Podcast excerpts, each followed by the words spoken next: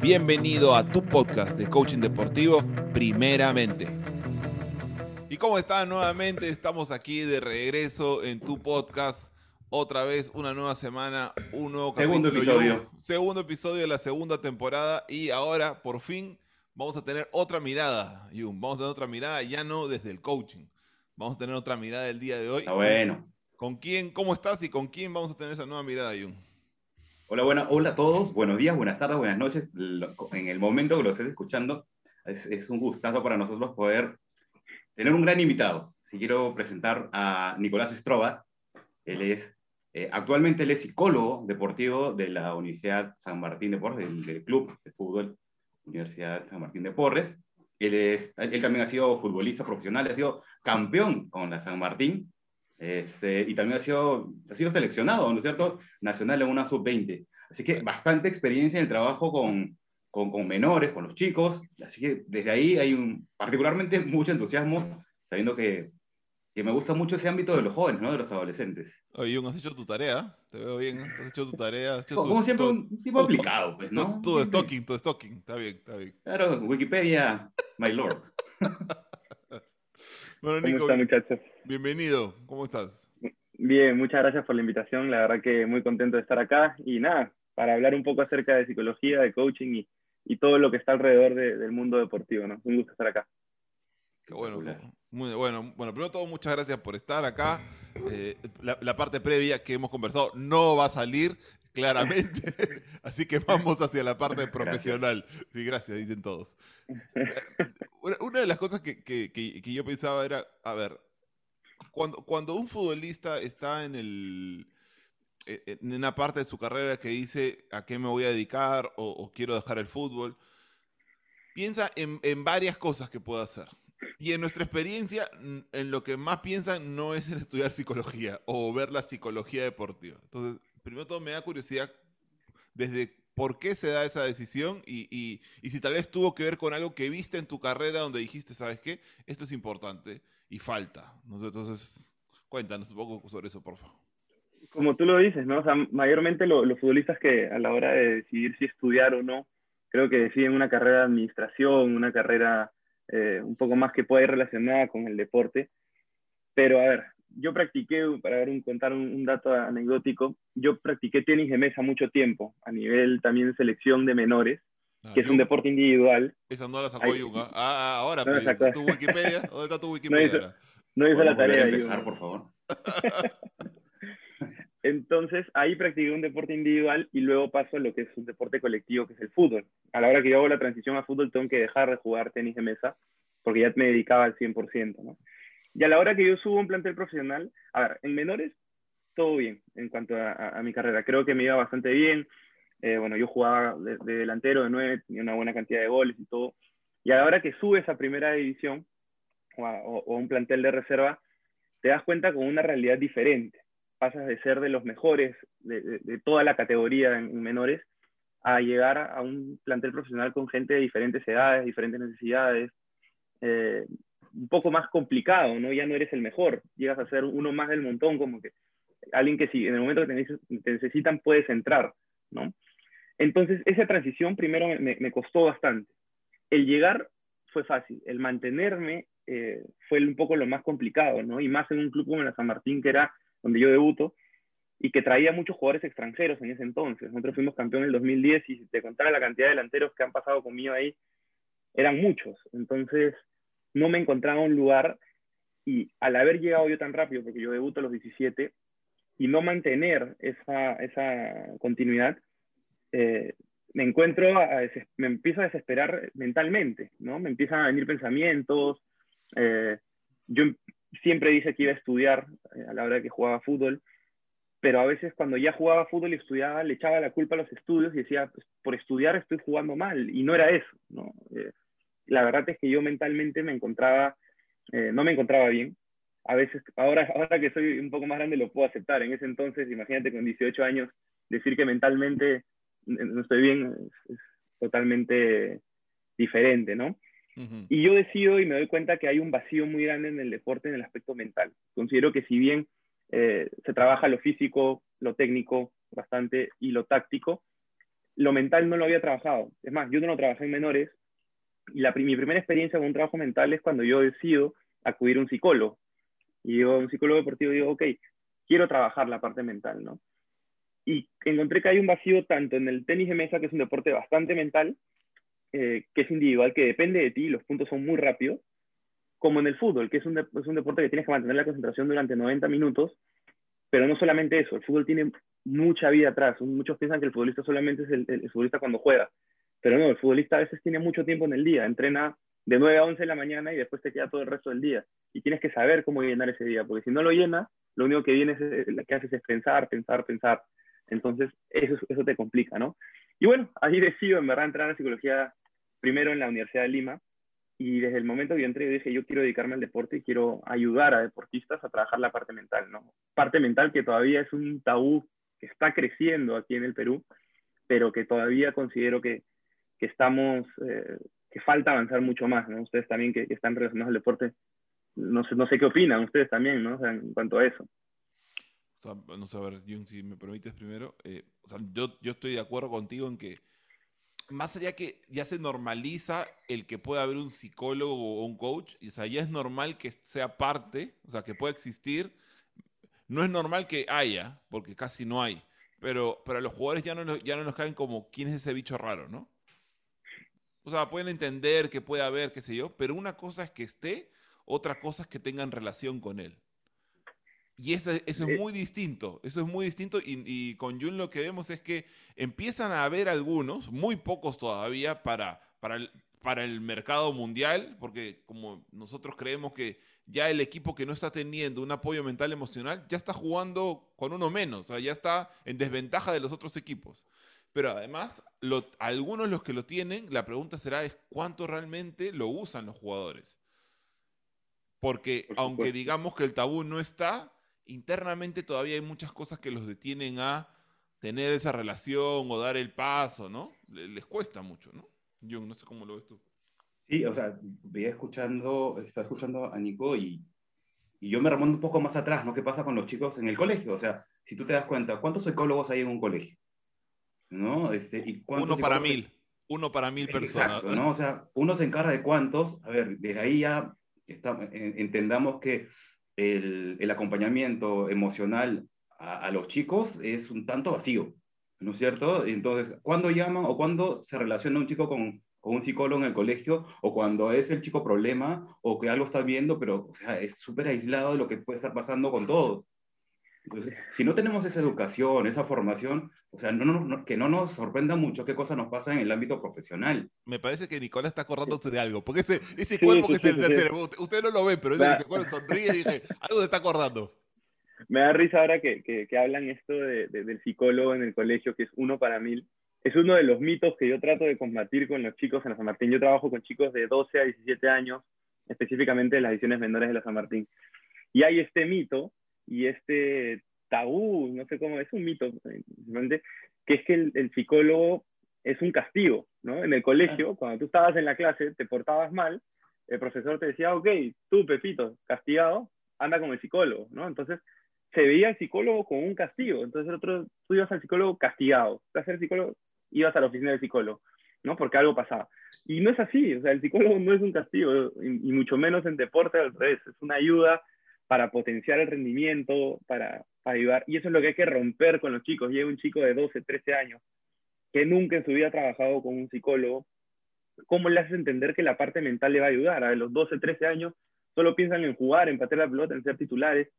Y, y yo siempre digo algo, o sea, el ganar en menores no es ganar el partido, no es ser el campeón en las divisiones menores, no es eso. El ganar es está en uno mismo, en ganar más técnica, en ganar más físico, en ganar experiencia, en ganar mentalidad. E, ese, es el ganar. No solamente se gana cuando se le dan una medalla y una copa, se gana internamente, ¿no? Entonces, siempre son esos mitos que hay que romper, ¿no? Que el psicólogo solamente va a motivarte, el psicólogo es importante antes de un partido. Y de igual forma, hay mitos así también para el coaching, ¿no? Entonces creo que que hay que empezar a, romperlos y, que haya una mayor apertura, ¿no? Sí, duda. Y, es, y, es, cierto, esta cosa de, perdón, yo, si quieres ahora tú continúas esto de que no es solo el mito, el tema no es solo con los psicólogos, también es con los coaches. Creo que con los coaches hay, hay menos tabú porque, porque hay, está, hay menos palabras asociadas con ellos, pero igual, pero igual hay, una, hay, hay un tabú con eso. Pero Jun, querías decir algo. Sí, sí, solo complementando, porque, a ver, siempre se nos dijo, o, y esto sigue pasando, que o anda, anda con el psicólogo porque tú estás mal, o sea, es como él te va a arreglar, ¿no? Y, si empezamos a cambiar el, lenguaje y el enfoque, es, oye, ¿sabes qué? Es como un profesor más, porque el profesor también, ¿de quién te acuerdas? Del más chévere al más desgraciado, ¿no es cierto? Entonces, y, y, si lo empezamos a ver también con, con, con, él, para que lo conozcas, para que te escuches, para que te acompañe, o sea, a ver, acá unos años esto va a ser totalmente distinto y oye, creo que podría apoyarme con el psicólogo, el coach, cambiaría un montón de cosas y, el acompañamiento sería distinto, pues, ¿no? En equipo realmente. Yo quisiera actualmente, por ejemplo, cuando yo trabajo y me, encanta trabajar con los chicos, eh, cuando termino una, una sesión, una dinámica o una charla, termino feliz, la verdad, porque a pesar que no sé si me habrán escuchado toda la charla, que habrán captado eso, yo siento que eso les va a ayudar, ¿no? Entonces, yo a veces me pongo a pensar y digo, pucha, si yo hubiera tenido un psicólogo en divisiones menores, ¿cuánto hubiera querido aprovecharlo, ¿no? Porque al final el club les vino un psicólogo, ellos no tienen que pagar nada por acudir a un psicólogo, y a veces te das cuenta cuando ya llegas a profesional y dices, uy, ¿sabes qué? Algo me está afectando, ¿no? Cuando a veces se dice, y hay una frase muy conocida en fútbol, es que el futbolista peruano madura muy tarde, ¿no? Madura muy tarde, tipo 24, 25 años, por decir una edad. Pero ¿por qué no, no hacer que el, que, el, que el deportista o el futbolista peruano a los 18 años sea consciente de qué cosas tiene que trabajar, ¿no? No solamente decir, ok, tengo que trabajar mi masa muscular, mi parte física, sino decir, ok, tengo que trabajar el tema del control de mis emociones ante un partido, el control de la activación antes de un partido, o, o pensamientos, no sé, la verdad que hay un, montón de temas que, que podemos hablar y, quiero, para, si me permiten, para contarles una, un tema personal que, que siempre lo pongo de ejemplo. Yo era delantero y tú sabes que el delantero atraviesa o rachas buenas, en las cuales las mete todas, le choca en el hombro y entra, o rachas muy malas, ¿no? que a pesar que haces todo tu esfuerzo, no la metes.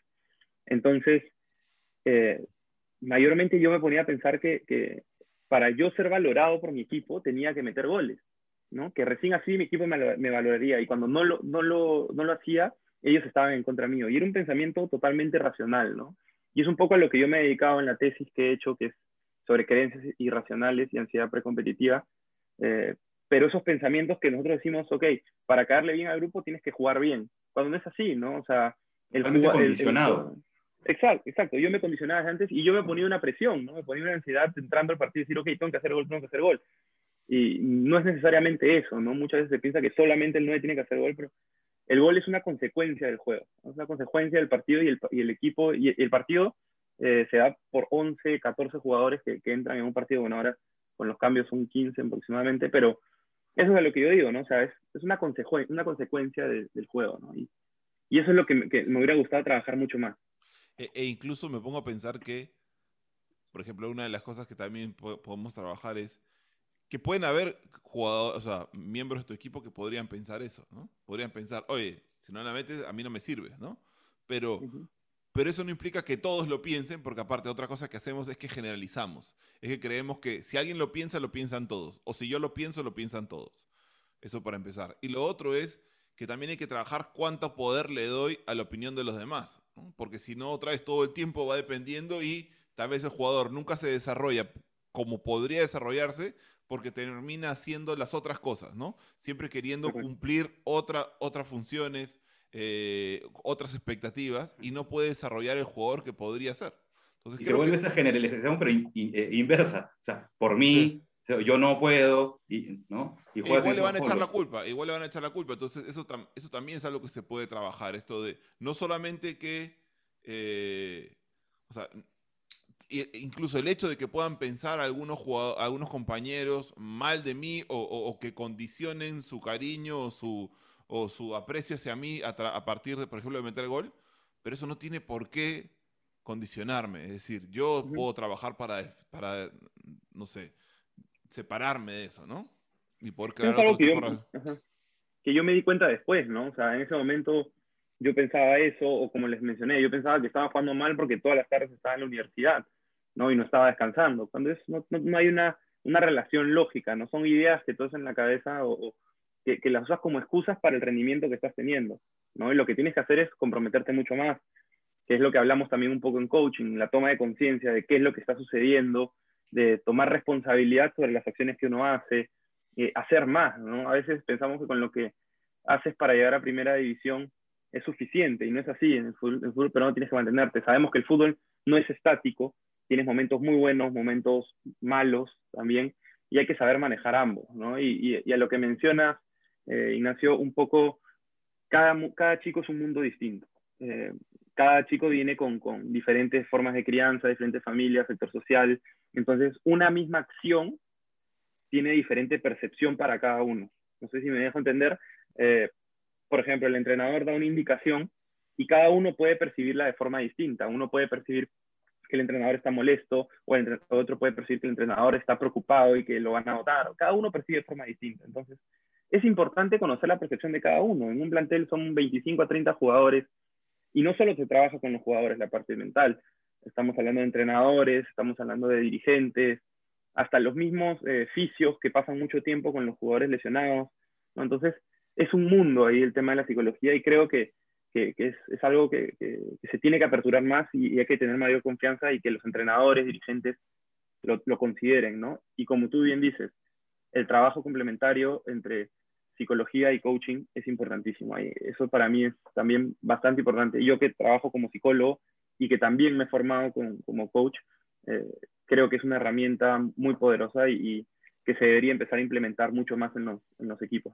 Ah, entonces lo tenemos que pelearnos, Nicolás. No tienes que ser psicólogo contra coaches, porque eso también es algo que se dice, ¿no? Incluso hay psicólogos muy famosos, o, imagino que tener coaches muy famosos que, que, que, empiezan a hablar mal del otro, ¿no? Entonces creo que, no sé, tú cómo, cómo más allá que ya dijiste un poquito, pero ¿cómo ves esto de, de que a veces cuando quieren pensar que es el uno o el otro? A ver, lo, primero es eh, la parte ética. Para mí es importantísimo. Nosotros, como, los, como psicólogos, y como coaches tenemos una parte ética que seguir. Entonces, es importante ver los límites, ¿no? Como en toda, en toda, en toda rama. Hay psicólogos buenos como psicólogos malos, hay coaches buenos como coaches malos. Hay, en todas las carreras hay eso. Pero lo importante es que cada uno de nosotros mantenga ese código ético o esa, o esa responsabilidad con la profesión o con, con lo, lo que hagamos para que así se desarrolle mucho más. Si nosotros hacemos bien las cosas, esto va a ir creciendo. Si uno agarra y hace una mala práctica, lo único que hace es restarle a todo el resto de psicólogos o todo el resto de coaches. Entonces, para mí la parte ética es importantísimo, trabajar de la mano. El trabajo psicológico con el trabajo de un coach se complementan. El psicólogo de partes que pueden ir mucho más hacia el pasado, de buscar causas, qué es lo que está pasando, qué es lo que ve en el pasado que está impactando en la hora. Y el coach se puede enfocar en la parte de la toma de conciencia, que para mí es importantísimo, y el llevar a actuar a la persona, a ver qué es lo que está pasando, qué es lo que transmite el, el jugador en estos momentos. Y creo que es un trabajo que se complementa. Por supuesto, el psicólogo va a tener muchas más técnicas que pueda desarrollar, pero, por ejemplo, como lo vemos en la selección, eh, ya como Sherpela, que está como psicólogo, y Juanchi, que está como coach, es un complemento el que ellos tienen, ¿ok? Y se puede llevar, pero, a ver, ¿qué otro club tiene un psicólogo y un coach? A veces se prefiere o uno o otro, ¿no? O ninguno. O ninguno, mayormente. De preferencia ninguno, de preferencia ninguno. Correcto, entonces, eh, creo que, a ver, si estamos hablando netamente de fútbol, de los, hay 18 equipos en primera división, me parece, serán tres los que tienen o un psicólogo o un coach, eh, no quiero poner nombres en, en, los clubes, pero son pocos los que trabajan esa parte de mental, ¿no? Y si los dos queremos, o sea, enfocar al trabajo mental, porque es lo que trabaja el coaching y el, y el psicólogo, tenemos que sumar en conjunto. No podemos estar hablando mal del uno del otro, ¿no? O sea, es, es tirar tierra a la misma profesión. Si tú hablas mal del coaching, estás tirando mal, estás hablando mal del trabajo mental. Y hablas mal de la psicología, estás hablando mal del trabajo mental. Entonces, lo único que haces es restarnos a los dos, ¿no? Pero, por supuesto, nada de esto es posible sin, sin la parte ética, que para mí es importantísimo, ¿no? Y por supuesto, y hay otra cosa que, a ver, ustedes también han trabajado en el tema del fútbol, ah, para mí es importante, y yo siempre lo hablo, es que se considere al coach y el psicólogo como parte de un comando técnico. Eso es una, una apreciación mía, por supuesto, podemos discrepar algunos, he hablado con otras personas que dicen que no, que debería estar por fuera en oficina. El fútbol, el futbolista es uno de los deportistas más difíciles con el cual trabajar. Hay mucho, mucho alrededor del futbolista Y yo creo que el, el futbolista tiene que aprender a convivir con el psicólogo dentro de la cancha.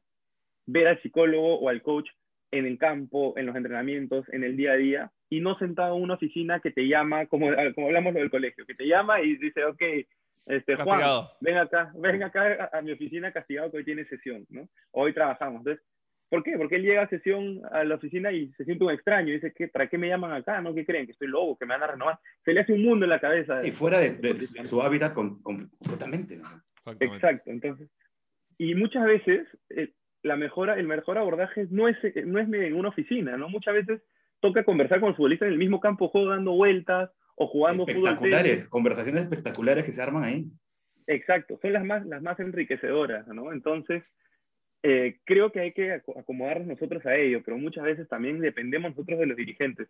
Para las personas que, que, que nos están escuchando, es muy complicado porque la persona que nos contrata es el dirigente, pero no trabajamos con él directamente, trabajamos con el deportista. Entonces, ¿cómo le reportamos al dirigente lo que trabajamos con otra persona si hay un tema de confidencialidad también?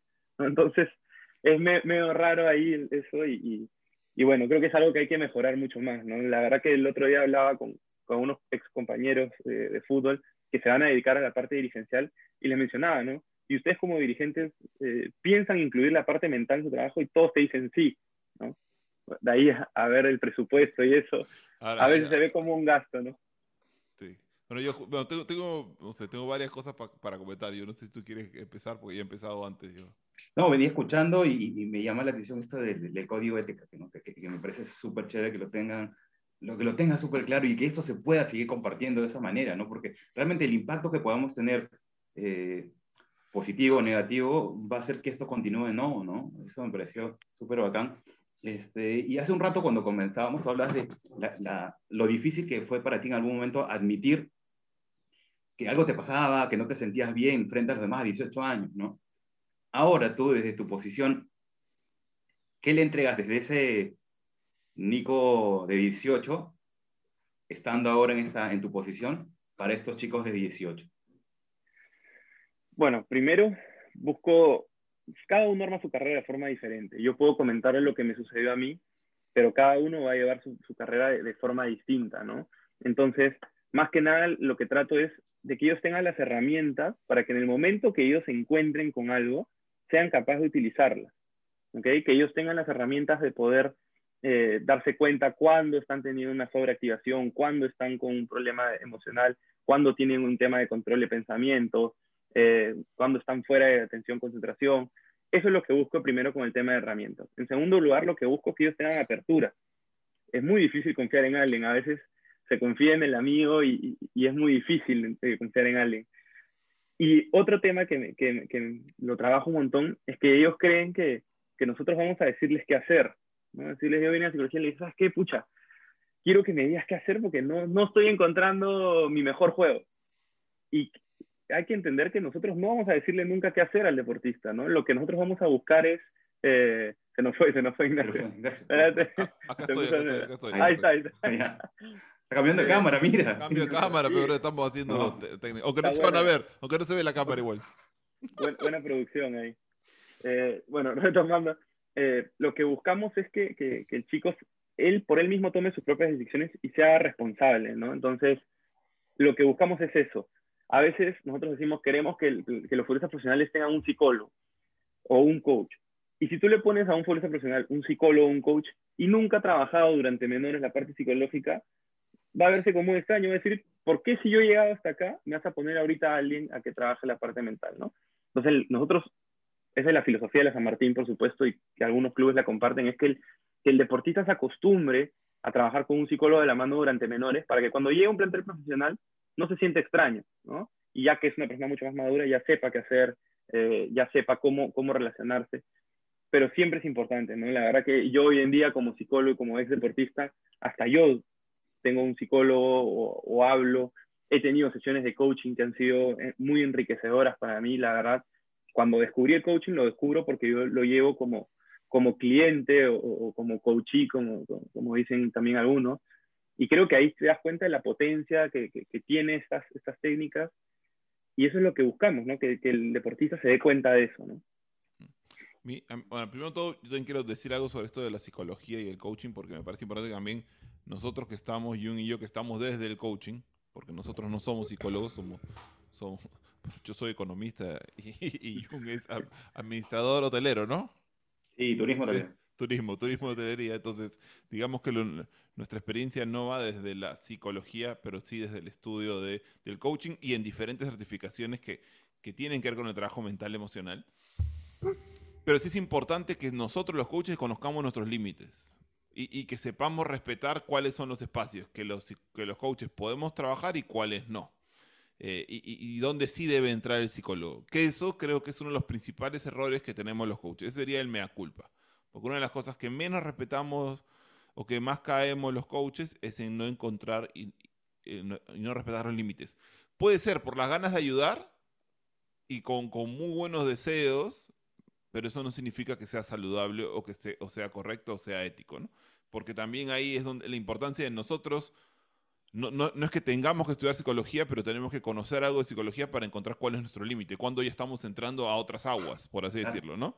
¿Qué eh, cosa está dentro de nuestra competencia y qué cosa no? Claro, cuando estamos en el río y cuando pasamos al mar, por así decirlo, ¿no? Porque al final el coaching, sinceramente, y sin quitarle valor, porque a eso, nos, a eso nos dedicamos nosotros, el coaching es una metodología específicamente, ¿no? Psicología es mucho más grande, ¿no? Entonces hay, hay, que, hay que tener cuidado con eso. Y otra, otra, otra cosa que se me ocurría también decir a partir de esto, porque a veces es cómo, cómo se puede trabajar, tal vez para que la gente no escucha. Por ejemplo, eh, tú puedes tener, dado, que el psicólogo va a poder eh, trabajar cosas que el coach no puede, muchas veces los coaches que además si vas a hacer talleres, deberías tener algún aprendizaje, alguna espacio de formación, educación experiencial, trabajo, ¿no? Trabajo de grupo, ¿no? Manejo de talleres, qué sé yo. Puedes hacer los talleres y a partir de eso, desde la observación fina que puede tener el psicólogo, él va a poder ver algunas cosas que el coach no va a poder ver y de ahí pueden complementarse, ¿no? O el, coach puede tener algunas sesiones y luego puede tener otro tipo de sesiones el psicólogo con algunas personas en específico y desde ahí se van potenciando, ¿no? Es como abrir esta, este, este, este, espacio más general con el coach y luego pueden ir a unas cosas más específicas con el psicólogo, ¿no? Más allá que el coach puede tener unas sesiones, pero igual no son las mismas sesiones que tiene, que tiene un psicólogo, ¿no? Eh, y, creo que eso es importante otra vez para, para seguir marcando, marcando los límites, ¿no? Por, por supuesto, y ahí si me permites, o sea, los dos estamos enfocados en, en, potenciar a la persona o al deportista, en ayudarlos, hacer un nexo para poder ayudarlos. Yo siempre lo, menciono. Nosotros antes de trabajar con futbolistas o, deportistas, trabajamos con personas. Tenemos que enfocarnos en la persona, en que la persona viene con problemas de casa, viene con problemas del colegio, enamorado, de todo. Entonces, nosotros no estamos formando robots que quieren ser futbolistas profesionales, estamos formando personas que contribuyan a una sociedad. El deporte es un medio para contribuir a la sociedad. Eh, lamentablemente las cifras son bastante eh, crudas o difíciles que de una categoría de 25 chicos, a veces son 5 como máximo los que llegan a seguir en un plantel profesional. Mm. Entonces, ¿qué hacemos con los otros 20? ¿Que los perdemos? No, la idea es que esos chicos también trabajen la parte mental y contribuyan y sepan qué hacer. Y si no lo lograron como futbolista, que tengan herramientas de coaching, que tengan herramientas de psicología que los permita redireccionar su vida y volver a plantearse objetivos para poder conseguirlo, convertirse como yo. O sea, me, puedo poner como ejemplo. Yo como futbolista jugué seis años profesional hasta un momento en que dije, sabes que ya no quiero irme a provincia, lo que yo quiero hacer es estudiar y apoyar el deporte desde otro ámbito, ¿no?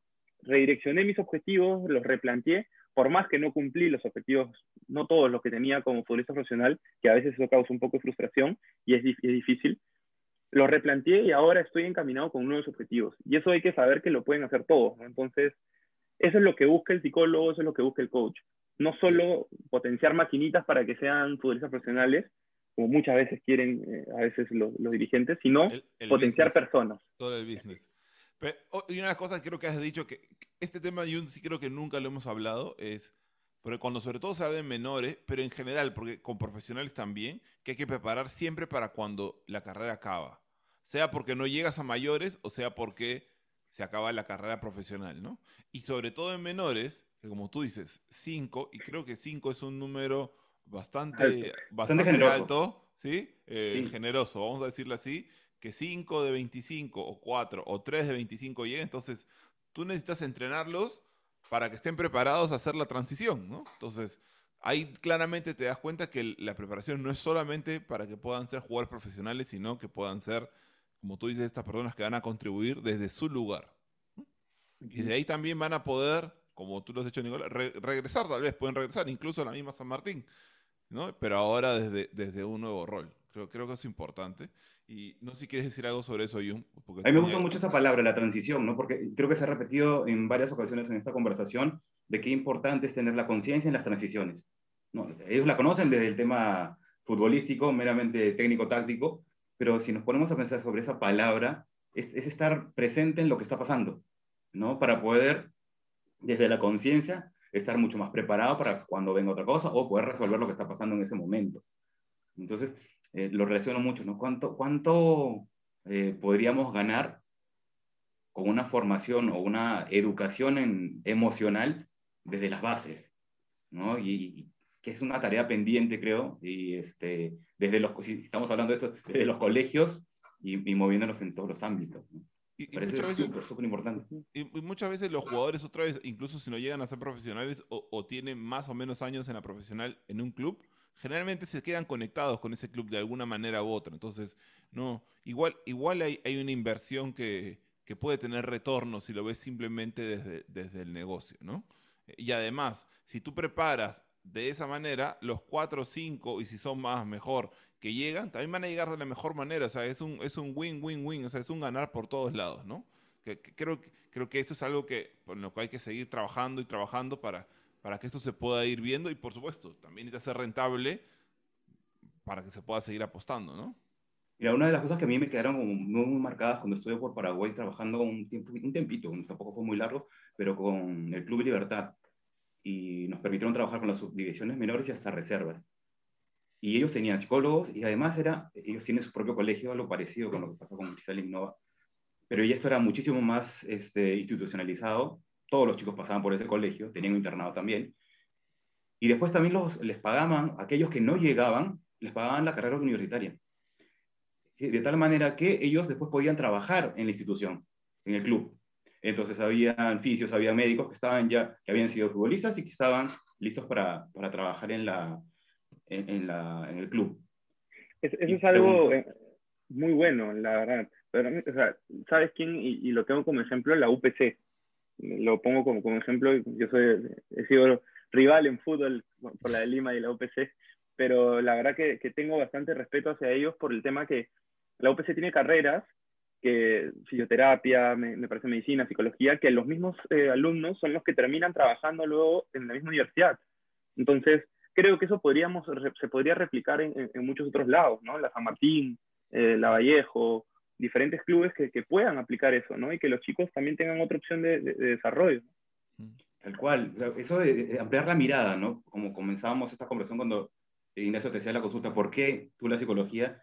Porque generalmente o es director técnico o PF, ¿no? Este, o, o, dirigente deportivo. O agente. Deportivo. Manager, que sea, ¿no? Entonces, ¿por qué no mirar otros espacios también, ¿no? Y, y volvemos al punto de la semana pasada también al espacio formativo, ¿no? a, a educar, ¿no? A, no solo al fútbol, sino humanizarlo, ¿no? que, que, la palabra humanización sea transversal en la, en la carrera del, del, futbolista, en este caso. El Correcto.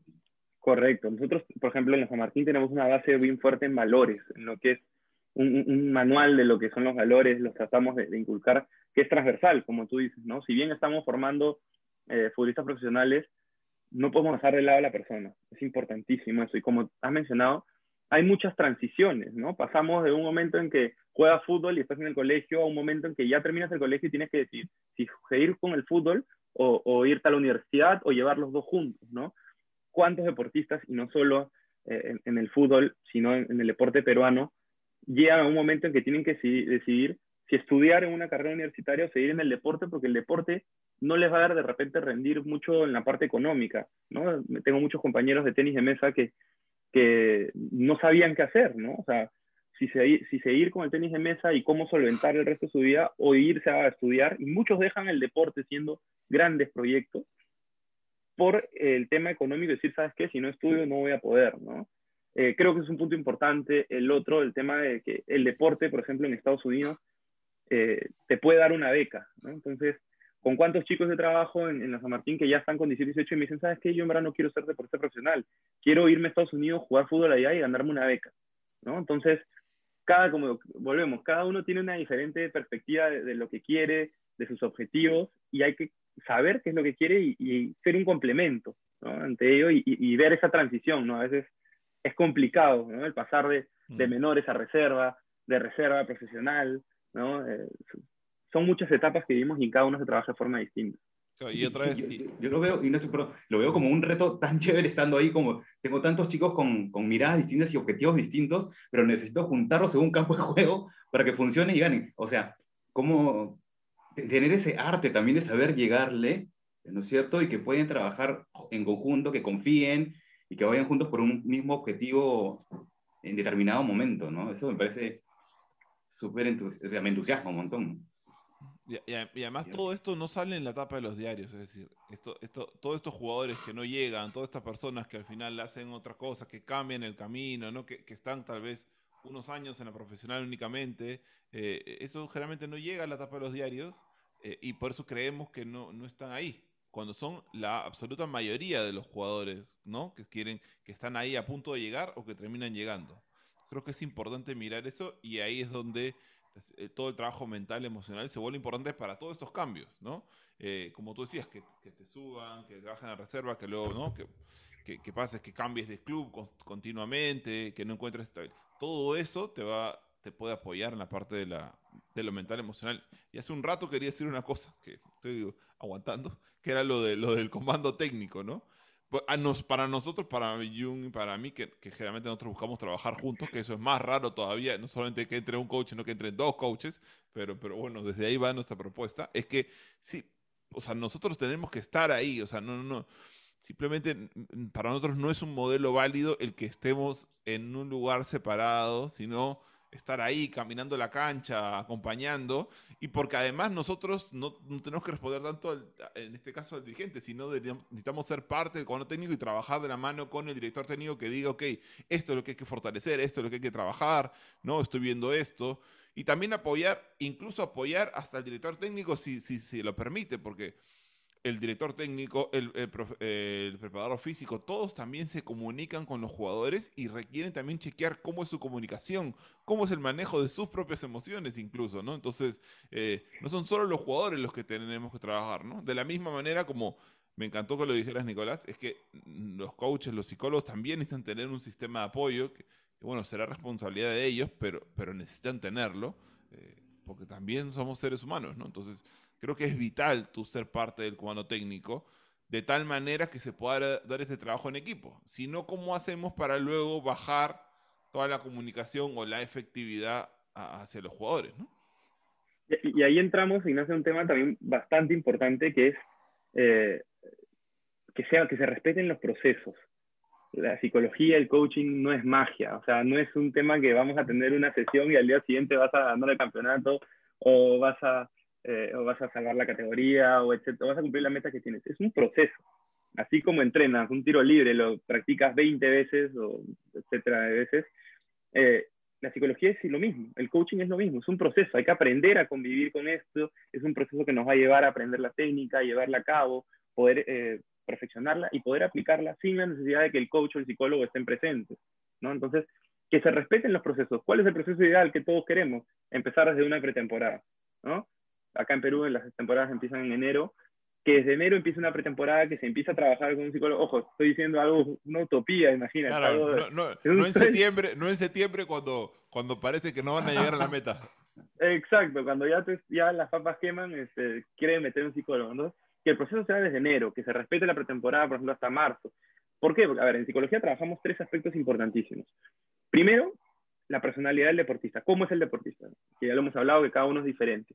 Segundo, la etapa de, competencia en la que estás. No es lo mismo trabajar en pretemporada que trabajar cuando ya estamos antes de un partido, cuando estamos antes de, salvar la categoría o de una final. Cada uno es una diferente etapa. Y por último, las características propias de cada deporte. ¿no? no es lo mismo trabajar en fútbol que trabajar en vóley, por más que sean colectivos, o trabajar en taekwondo, que es un deporte individual. ¿no? Cada uno tiene diferentes perspectivas. ¿no? Entonces, estos procesos tienen que respetarse. Es lo que, lo que todos queremos y, lo que buscamos, ¿no? que el proceso sea desde, comienzos del año, que se vayan acomodando, que haya una planificación, que haya esa, es la palabra, ¿no? Planificar todo el año, ¿no? Creo que es importantísimo. Y voy a hacer una referencia. ¿Por qué? Lo mencionaba Ignacio, que muchas veces a, a, nosotros nos llaman cuando las papas queman, ¿no?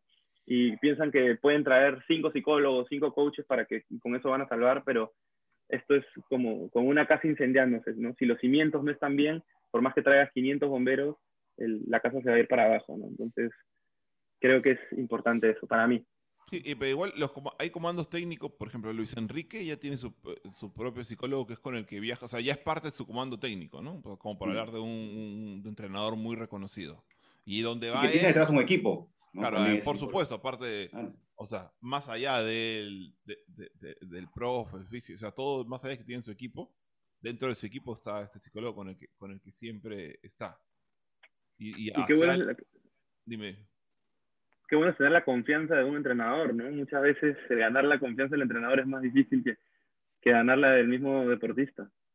Y a la vez es a veces es vital, o sea, tú como psicólogo, como coach, como persona que va a estar de trabajo mental y emocional, necesitas saber que tú tienes que ir ahí y, que no puedes, porque después tal vez incluso te, hasta te, empiezas a quejar del técnico cuando tú eres parte de los resultados, o sea, eres parte de ese, de ese comando técnico, por lo tanto eres parte de esos resultados y necesitas tener una buena relación con él porque necesitas coordinar todas las semanas, ¿no? No pueden trabajar aisladamente, que eso es lo que muchas veces pasa.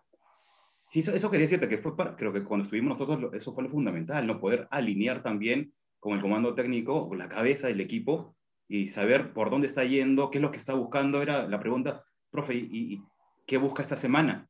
¿No? ¿Qué está viendo?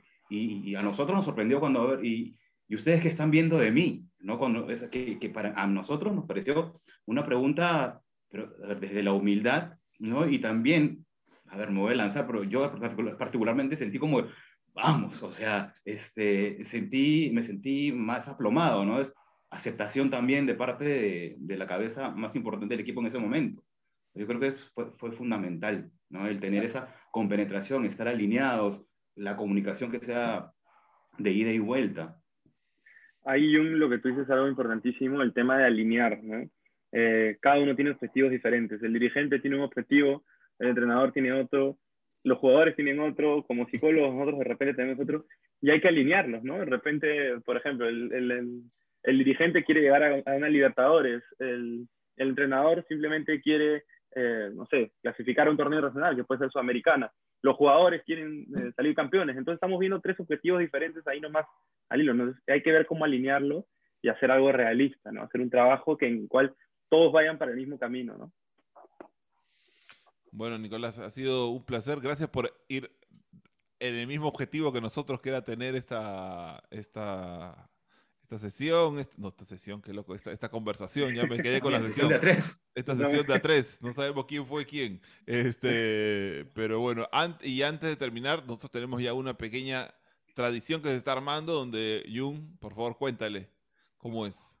Te cuento, te cuento. Tenemos una sección, parte del episodio, en la parte final, traemos a un invitado. O sea, bueno, cada invitado deja una pregunta para el siguiente invitado. ¿sí? El invitado no sabe a quién se la deja, ¿sí? Y este, simplemente está abierta, ¿no? Vamos a ver. En este caso, esta pregunta te la está dejando Juanchi, Juanchi conmigo, que estuvo con nosotros la semana pasada, en el episodio pasado. Qué miedo, qué miedo que me va a preguntar Juanchi. Juanchi tiene unas preguntas que te dejan pensando tres días. ¿eh? Un crack, un saludo para él. Bueno, tenemos un par de minutos como para que la Vamos, entonces te la dejo acá, ver.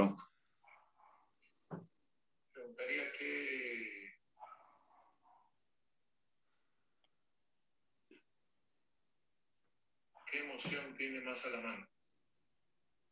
Uf, la pensó, ¿eh? la, la, la estuve pensando. ¿Qué emoción? Mm. Como, ¿Yo como psicólogo o, o, a la hora de trabajar? ¿Cómo, ese es súper abierto como tú... Como, tú lo entiendas o como lo prefieras responder. Sí, una pregunta bastante abierta. Qué emoción. La verdad que yo creo que depende mucho de la etapa en la que vivimos. Eh, depende mucho en cada momento. Eh, si me hacían esta pregunta el año pasado, eh, te hubiera dicho incertidumbre por la pandemia, por lo que estamos viviendo. hoy en día lo que siento eh, y la emoción que, que, tengo ahorita a mí a la mano es, eh, tengo felicidad porque veo que está creciendo este, este ámbito. Me siento feliz porque cada vez que yo trabajo siento que estoy aportando algo a mí. De repente la otra persona no lo está percibiendo de la forma, pero yo siento que, que lo estoy haciendo. Yo me metí a psicología para ayudar, para ayudar eh, desde mi punto de vista y siento que lo hago cada vez que tengo una sesión, pero quiero más. Eh, esta felicidad quiero que se transforma en, orgullo. En, eh, la verdad que es una pregunta bastante, bastante amplia, pero en estos momentos siento felicidad porque la verdad que, primero, estamos saliendo de una pandemia de algo complicadísimo. Gracias a Dios, mi familia, las personas cercanas, estamos con salud. Eh, le mando un fuerte abrazo a todas las personas que, que nos escuchan y que les han pasado mal. Eh, tengo esa felicidad porque estamos saliendo de esta etapa que ha sido un reto. En segundo lugar, porque veo con optimismo que se va a reintegrar el deporte de menores. He visto cómo han sufrido los chicos sin entrenar, entrenando por Zoom, lo difícil que sería. Entonces tengo esa felicidad y ese optimismo de que se va a reanudar pronto. Y por último, tengo esa, esa felicidad porque siento que, que, la psicología y el coaching va a dar mucho que hablar eh, en el ámbito peruano dentro de poco. Genial. Y una, qué, qué chévere esto de hablar de... termina justo tu, tu, intervención con el tema del coaching y, el, y la psicología, con... Mira cómo son las preguntas, ¿no? Las preguntas al final son más importantes para el que, el, que para el que las recibe que el que las hace, ¿no? ¿Cómo sí. movió todo esto y cómo pudimos escucharte eh, relacionando cada punto y cada momento? Porque, te hace, te hace pensar, te hace pensar te hace pensar, porque, y, y, y, nuevamente la transición, ¿no? Pasaste en varios, por varios espacios. Ah, creo, sí. Muchas gracias. Gracias, Nicole. Creo que es una conversación muy, muy bonita, enriquecedora. Pasamos por falta, transición. Y le falta pasamos, su pregunta. Ah, verdad, sí, pasa, falta la pregunta. Pero decía, no pasamos por transición, procesos, este, autoconocimiento, valorar, educar. Me quedo con, con eso. Nico, no sabemos quién va a venir la, para el siguiente episodio. O tal vez sí sabemos, pero no te vamos a decir. Real, realmente no sabemos. Una, un, no hay una, una, pista, algo. Es de otro país, te voy a decir. Lo único que te voy a decir uh. que es de otro país. Pero no importa. Me gusta eso. Así es que, porfa, nos dejas tu pregunta y se la, así, al igual que tú, se la vamos a poner al finalizar sin saber quién se la regala. Eh, ¿Va relacionado al deporte o al fútbol? A, a, lo que tú quieras. Totalmente abierto. Okay. A ver, yo le preguntaría a, a, la siguiente persona, le mando un fuerte saludo. ¿Qué trabajaría con el deportista peruano que considera que no se está haciendo actualmente dentro del país a comparación de en otros lados? Ok. Perfecto, buenísimo. Ajá. Bueno, bueno, Nicolás, la verdad que ha sido, bueno, ya verás, tendrás que escuchar tú el siguiente capítulo donde hay un invitado para saber la respuesta. Ni sí, nosotros sí, sí, lo sabemos. Pero bueno, Nico, la verdad es que ha sido un placer, sobre, desde la conversación previa, toda esta conversación, toda la parte de, de, de encontrar este puente entre, la, en, entre las diferentes formas de trabajar eh, el tema mental, emocional. Y, y, me deja también con ilusión de, de, de, cómo, lo mismo que tú dijiste, de cómo esto puede seguir creciendo y, y, que sentimos que está creciendo, lento, rápido, como sea, pero que está creciendo. Y, y, nada, y te agradecemos también que seas parte de esto y que seas parte de que eso crezca.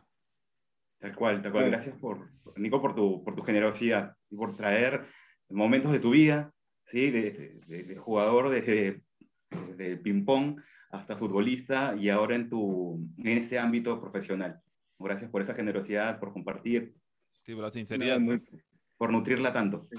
sí, muchísimas gracias a ustedes. La verdad que, que, le he pasado muy bien. ¿Cómo es la vida que, que nos vuelve a reencontrar, por ejemplo, Ignacio, después de años? La verdad, quién iba a decirlo, pero creo que eso es importante, ¿no? Y, este, y estoy seguro que las personas que escuchen el podcast van a sacar algunos aspectos y van a, van a nutrirse y eso es lo importante, ¿no? Lo que queremos es sumar.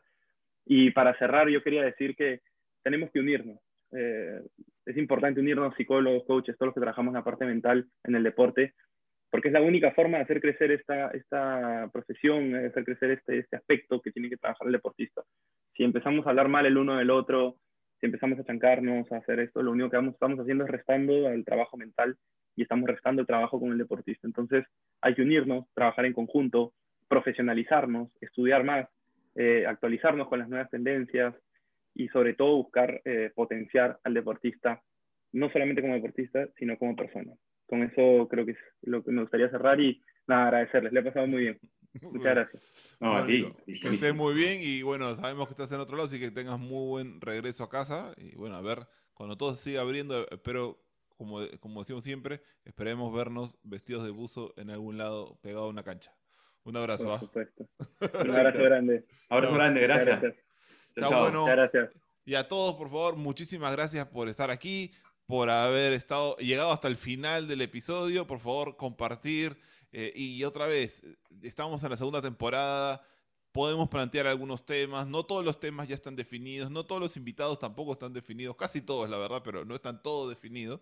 Así que si quieres que toquemos algún tema, que veamos algo, o como nos dijeron en la primera temporada, hasta incluso un libro que quieren que, que nos hacemos la tarea de leerlo y trabajarlo. Así que aquí estamos.